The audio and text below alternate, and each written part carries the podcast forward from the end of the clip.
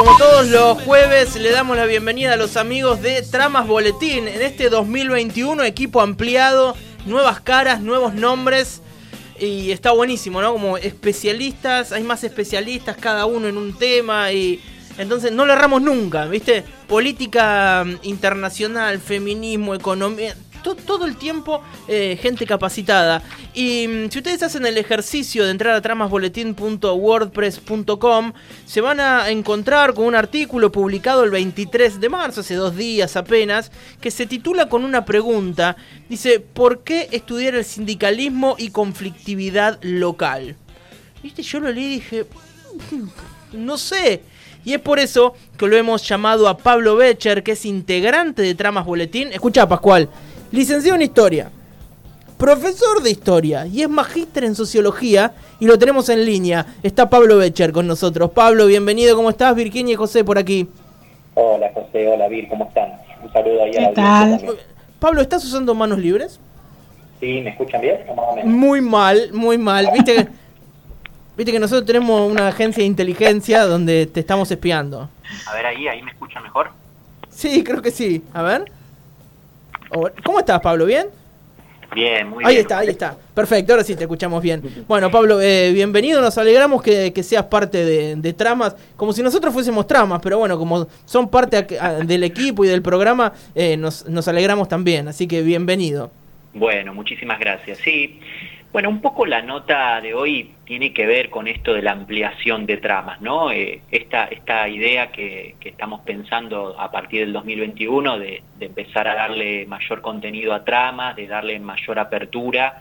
Y bueno, un poco también a partir del trabajo que vienen realizando los chicos, Analé y Lucas, sobre el rastreo de la conflictividad y, notas específicas sobre sindicalismo, bueno, un poco salió esta nota. Muy bien. Y mm, eh, digo, porque el título es una pregunta, digo, y ya desde ahí nos, nos eh, empezamos a buscar respuestas en el artículo, pero uno sigue leyendo y está lleno de, de preguntas. ¿Por qué tantas dudas cuando hablamos de sindicalismo, cuando hablamos de conflictividad? ¿Por qué empiezan a surgir así como preguntas a montones? Yo creo que un poco porque el sindicalismo y los sindicatos hoy en día tienen, digamos, para muchos opinólogos, para mucha gente periodista, para un mundo que circunda alrededor del mismo, un sentido común que se va trabajando y que en muchos casos no es para nada inocente. Tiene en muchos casos que ver con, con una mirada política, pero tiene que ver también con el propio, el propio valor que se le da al sindicato y al sindicalismo. Eh, hoy justo leía un poco la noticia de hoy, ¿no? el, caso de la UOCRA, el caso de muchos sindicalistas que hoy están siendo de alguna forma juzgados, ¿no? Por, por, por una serie de acciones totalmente repudiables, como son la malversación de fondos, como pueden ser eh, los problemas relacionados con los liderazgos, con la distorsión, etcétera, etcétera. Cosa que no me voy a meter, pero que sí me interesa a mí entender en términos de qué significa para la sociedad el sindicalismo, ¿no? Eh, yo creo que un poco por eso hay tantas preguntas. ¿Por qué? ¿Qué, significa la clase obrera para hoy? hoy? ¿Hoy hablamos de clase obrera o en realidad es un concepto bastante invisibilizado? ¿Qué, ¿De qué hablamos? Más bien hablamos de ciudadanos, de los problemas de los vecinos. Eh, estas cuestiones relacionadas con la conflictividad, ¿son cuestiones menores? Es decir, eh, los conflictos vecinales superan a los conflictos laborales. Y vemos que en realidad el tema de lo laboral hoy es está tan presente, nos atraviesa de tantas formas, que de alguna manera la organización sindical sigue siendo una herramienta y un actor también fundamental en nuestra sociedad. Sí, eh, pensaba Pablo, eh, porque dijiste, hablaste de, periodistas también, y digo, gran mano han dado y dan los medios de comunicación en esto de el sindicalismo es algo malo, los sindicalistas son chorros, son todos mm. delincuentes. Digo, Cambiemos ha hecho muchísimo por eso también. Bueno, Mauricio Macri diciéndole a Moyano que es eh, un, delincuente, Moyano diciéndole que es un, un, boludo asintomático, un boludo asintomático. Eh, digo, todo el tiempo se, se fogonea eso, ¿no? También, también es cierto que, lo, que los sindicalistas, o por lo menos un conjunto de sindicatos, tampoco han ayudado mucho, ¿no? En, términos de cómo generar una mayor democratización de los sindicatos, una mayor apertura, un mayor diálogo, eh, transparencia en los fondos. pero entiendo también que hay una cuestión política que busca denostar la organización sindical. y eso es muy grave.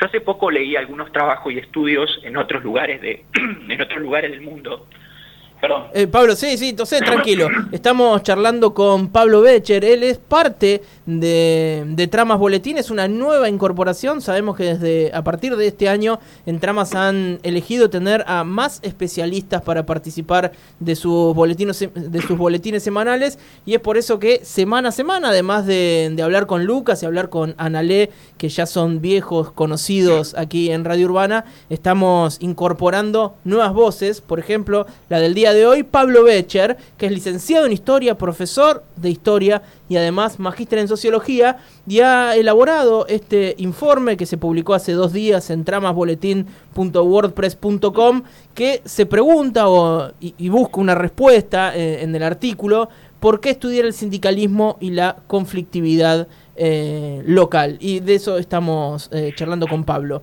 Un, eh, poco la idea de tramas es trabajar con los sindicatos, ¿no? Trabajar un poco, reconocer cuáles son sus perspectivas, cuáles son sus acciones, cómo el sindicalismo hoy se ha extendido y no habla solamente de la conflictividad laboral, también habla de las relaciones sociales, de la sociabilidad de sus afiliados, del deporte, bueno, en ese sentido, más allá de, que estamos hablando de un, sistema sumamente extendido y con un modelo relacionado con el Estado muy fuertemente, obviamente esta cuestión de denostar lo sindical nos produce de alguna manera una mirada crítica acerca de para qué sirven los sindicatos.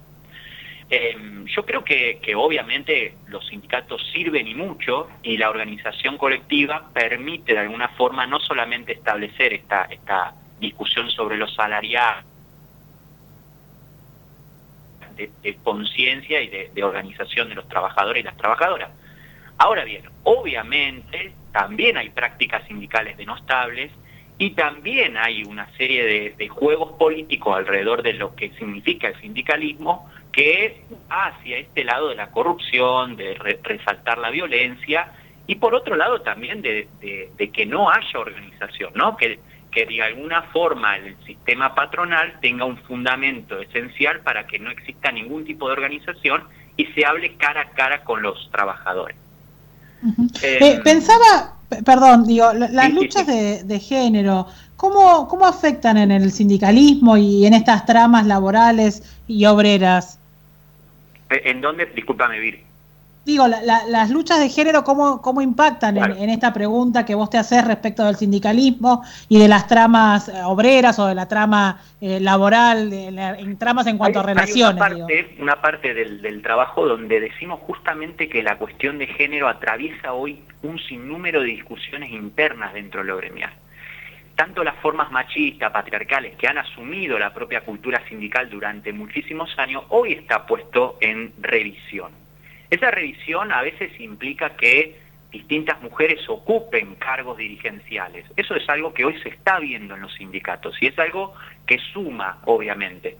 Pero claramente hay que ir por más, ¿no? El movimiento feminista está discutiendo mucho más y me parece que es esencial esa pregunta, ¿no? Cómo las relaciones de género también son importantes en los lugares de trabajo porque también hay una cuestión de como de, aceptación a media, ¿no? Aceptamos de alguna manera que, que, las mujeres ganen un determinado salario, que tengan una importancia dentro de los espacios de trabajo, pero es una aceptación que no termina de generar una cultura eh, en, tanto en lo sindical como en, los, en muchos espacios de trabajo. Entonces, bueno, claramente a mí me parece que ese es un tema fundamental, ¿no? Cómo las luchas de género intervienen fuertemente en esto de, de, lo sindical. Hace poco charlaba con algunas docentes, ¿no? En, para mi tesis doctoral sobre el mundo sindical en la docencia y las dificultades que hay, ¿no? De, vemos que muchos dirigentes varones son los que deciden dentro de la, de la digamos, de, los, de los sectores docentes, sindicalistas docentes, pero que donde la injerencia de la mujer está siendo valorada, pero donde tuvo que ser, digamos, a presión, ¿no? Con una fuerza impresionante de muchas mujeres que trabajaban y a la vez estaban con los cuidados domésticos. Entonces, ese, ese tema de la participación sindical es un tema importante en el, digamos, para, para visibilizar. Eh, no sé si viste, seguramente sí, una nota que publica hoy La Nueva, donde habla mm, del empleo no registrado en la ciudad y menciona a unos 18.000 asalariados y asalariadas bayenses que no tienen recibo de sueldo ni aportes. La cuestión del trabajo no registrado, ¿cómo impacta en esta relación de quienes conforman la masa trabajadora o la masa obrera respecto de los sindicatos. Digo, esto hace que vayan perdiendo fuerza, los sindicatos están, digo, como redoblando esfuerzos para, para combatir estos números. ¿Cómo lo, cómo lo evaluás? no, no, diste en la tecla sobre uno de los temas fundamentales. justamente la informalidad y la precarización hacen que el empleo no registrado, el empleo negro o el empleo en gris, como podría decirse en alguna literatura sobre, la, sobre los temas laborales, haga que los sindicatos empiecen a perder fuerza pero no tengan afiliados, claramente.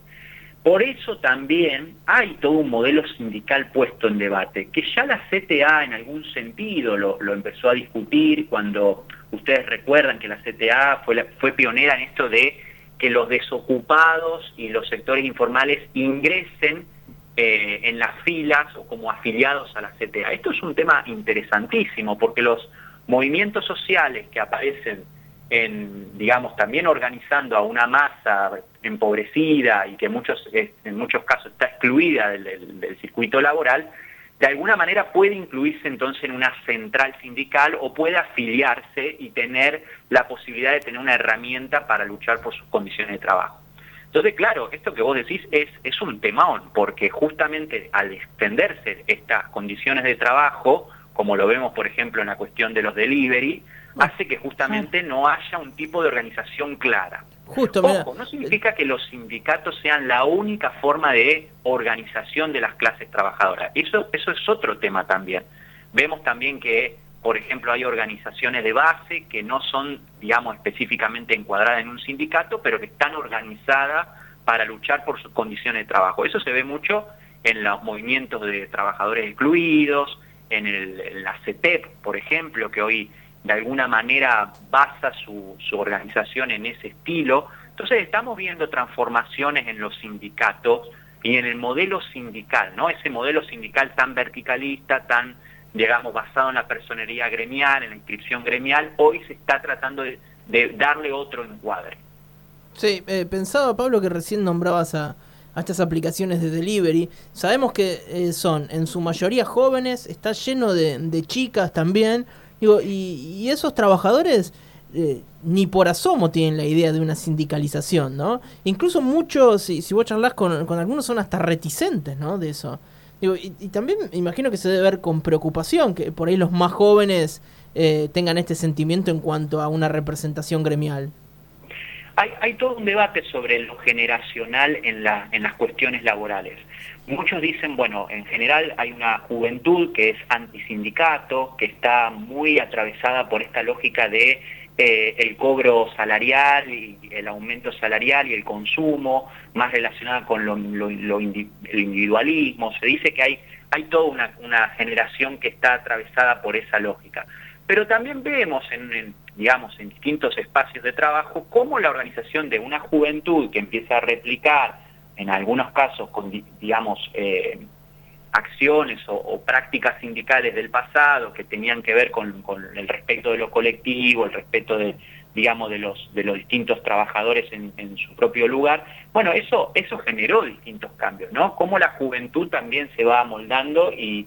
Pero en general lo que vemos es lo que vos decís, ¿no? Esta, esta cuestión de cierto rechazo a lo sindical y cómo juega de alguna forma el digamos, lo ideológico y eh, la visión hegemónica de que los sindicatos son malos, ¿no? De que, la organización sindical no sirve y de alguna forma pagar una cuota sindical es un, es un problema. Sí, y en los últimos años también eh, se ha fogoneado mucho esto de eh, sé tu propio jefe, fíjate este que arrancó en un garaje, ahora es multimillonario, el emprendedurismo, y todo te lo muestran como si, mira, sos un capo, que sos tu jefe, no tenés horarios y sin embargo vivís muy bien. Y, y hay una parte ahí muy grande que, que, siempre se deja de lado, que por lo general los que les va muy bien y se hacen millonarios ya eran millonarios de antes, ¿no? Y el garaje no existió nunca. Eh, digo, también es difícil pelear contra eso si durante años te están metiendo esa idea en la cabeza, ¿no? Incluso eh, hay, digo, eh, en redes sociales, personas que se dedican todo el tiempo a ofrecerte, a escribirte por privado y preguntarte, ¿no? ¿Querés ser tu propio jefe? Y, quieren meterse esa idea. Y hay libros, y hay eh, TED, y hay coaching, hay un montón de cosas que empujan a eso, ¿no? Yo creo que eso, que, el sistema recrea formas de aceptación y de consenso que reproducen justamente la competencia, el ascenso por mérito, eh, que la, aceptación de la obtención y mantenimiento del trabajo se haga a los codazos, la autoexplotación, todo eso, ponerse la camiseta eh, es un tema bastante discutible y que, y que a nosotros nos interesa ver, ¿no? Cómo está jugando en los distintos espacios de trabajo, cómo eso incentiva o no la organización sindical. Y bueno, y por último el tema de la conflictividad, ¿no? La conflictividad laboral, cómo se desarrolla tanto en el terreno de, las, de las, acciones en sí mismas, qué es lo que está primando, si son las huelgas, las manifestaciones, si hay parada de plantas, si hay eh, hoy en día con la pandemia las nuevas formas de manifestación que se ven, pero fundamentalmente eso, ¿no? De, de ver las demandas colectivas, cómo se dan en el tiempo y en el espacio. Seguro que sí.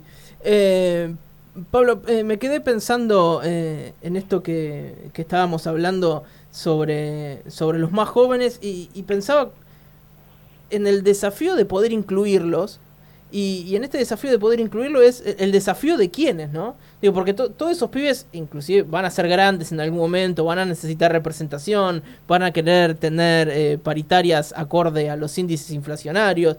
Digo, eh, en algún momento van a querer sentirse parte. Pero ¿cómo se hace para trabajar con ellos para, para no tener unos antisindicatos totales en unos años?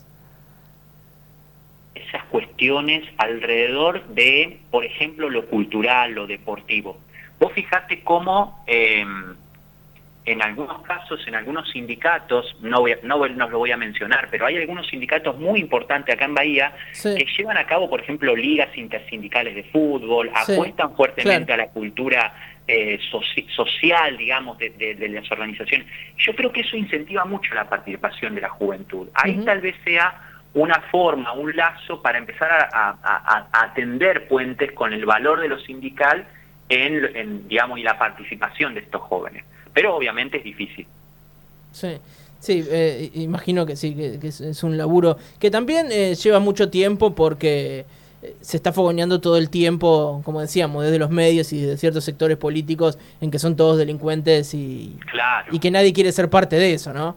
Claro, claro, claro. No, y además em, también la dedicación. Yo creo que eso es otro tema que también seguramente va a salir en, los trabajos que realizaremos a futuro.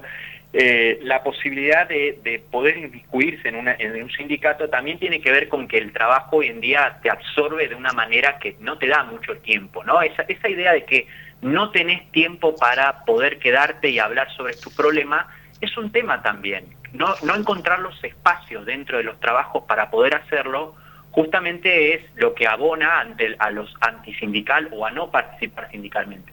Yo lo veo también en la docencia, ¿no? En muchos casos, bueno, no, yo no participo porque no tengo tiempo, no tengo un espacio, ¿no? En realidad me, hago el paro, pero no voy nunca a una asamblea, ¿no? Eh, entiendo de qué, de qué luchamos, pero eso, eso también es un síntoma de digamos, de, bueno, de las dificultades que imponen las condiciones de trabajo que hacen que las personas no encuentren un momento para poder discutir o, hablar sobre sus problemas. Y eso también es un tema muy interesante para, para charlar. Seguro que sí. Bueno, Pablo, eh, queremos agradecerte por estos minutos con, con, Radio Urbana. Nos vamos a estar hablando, no te digo todos los jueves, pero cada tanto vas a volver a ser protagonista. Y, y siempre... Eh, eh, para este lado, ¿no? Vamos a estar hablando con vos sobre estas temáticas. Bueno, bueno, José y Vir, muchísimas gracias por el espacio. Y bueno, no pude solucionar ninguna pregunta, ¿no? Creo que generé más preguntas, pero bueno, aunque sea es un avance. Es un avance, aunque sea tener las preguntas, claro, tal cual. Ya si nos estamos preguntando qué pasa. ¿eh? Pablo, eh, invitamos a todos entonces a ingresar a tramasboletín.wordpress.com, leer este artículo que firmás por qué estudiar el sindicalismo y la conflictividad local. Y también seguir a Tramas en redes sociales, ponerle me gusta, compartir los artículos, todo hace que, esta rueda pueda seguir girando, ¿verdad? Bueno, bueno, muchísimas gracias chicos y chicas. Que sigas bien, Pablo, un abrazo grande. chao, chao, nos vemos.